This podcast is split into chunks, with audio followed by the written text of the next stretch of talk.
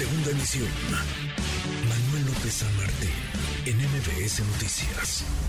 Le agradezco estos minutos al senador del Grupo Plural, Emilio Álvarez y Casa. Senador Emilio, qué gusto, ¿cómo estás? Muy buenas tardes. Manuel, muy buenas tardes y por tu conducto un abrazo al auditorio de MBS. ¿Cómo te va? Bien, muy bien, muchas gracias. Gracias por platicar con nosotros como siempre. Senador, pues eh, la Fiscalía General de la República dice que va por Francisco eh, Garduño. Escuchamos estas palabras del presidente de la República. Han pasado más de dos semanas de la tragedia de la muerte de 40 migrantes en una estación migratoria en Ciudad Juárez, Chihuahua.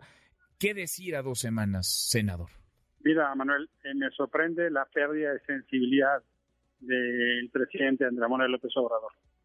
Es ineludible la responsabilidad que tiene Garduño en el Instituto Nacional de Migración y de Adán Augusto.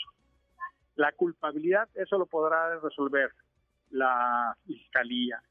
Hay temas de orden penal y temas de orden administrativo que tendría que entrar también la Secretaría de Función Pública, que estaba absolutamente ausente.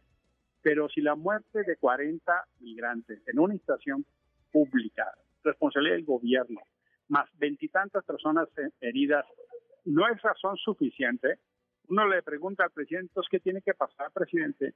Es increíble que la mayor tragedia de su gobierno gubernamental es el Ayotzinapa de Andrés Manuel López Obrador. Sigan respondiendo de manera tan patética. Eh, no sabemos ni siquiera la ciencia cierta los tipos de delitos. Y en su caso, lo que anunció la Fiscalía, en el caso de Darduño, ni siquiera va poder militar cárcel. Es eh, esencialmente una estrategia de control de daños que denota o complicidad o denota exactamente lo contrario a lo que López Obrador dice, que es una enorme impunidad, no solo en términos de un delito que nos avergüenza eh, ante el mundo, sino que debería ser motivo suficiente para que López Obrador encabezara la indignación y no la negación, Manuel. Pues sí, es lo mínimo que uno esperaría, ¿no? Murieron 40 personas. 40. 40 migrantes que estaban. Pero además ya había pasado en Tabasco, además había múltiples denuncias, Manuel. y, y, resulta que van a esperar resultar la investigación. ah, bueno, eh, ha sido más cínico la cosa, perdóname que lo digan esos términos, Manuel. Es que es de no creerse, es, es de no creerse, porque ahí sí Garduño que además no da cara, no da declaraciones, no da entrevistas, no apareció en una rueda de prensa, no ha ni siquiera planteado una explicación sobre los sobre los hechos. Aquí lo dijimos desde el primer momento y lo platicamos contigo hace un par de semanas, senador Emilio. Estoy platicando con Emilio Álvarez y Casa.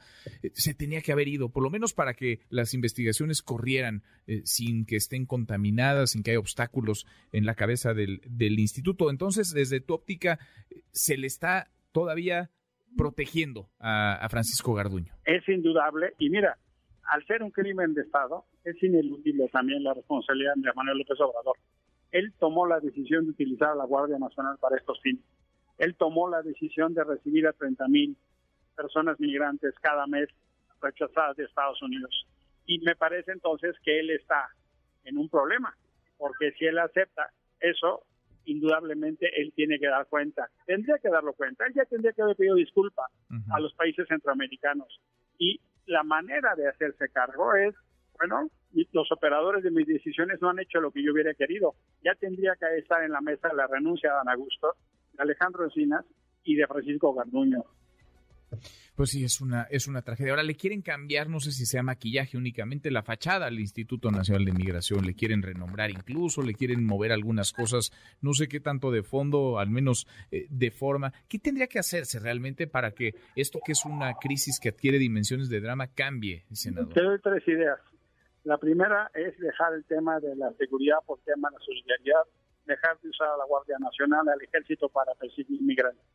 La segunda, convocar a las comunidades, a la comunidad internacional y a Naciones Unidas para atención de un programa humanitario como se hizo cuando la guerra civil en Guatemala, que recibimos a más de medio millón de guatemaltecos y fuimos un ejemplo de refugio mundial.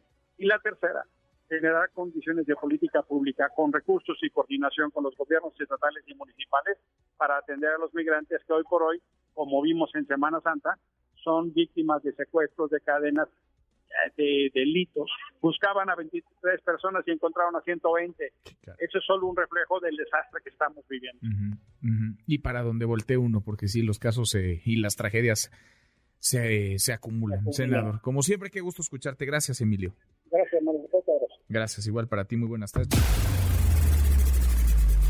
Redes sociales para que siga en contacto: Twitter, Facebook y TikTok. M. López San Martín.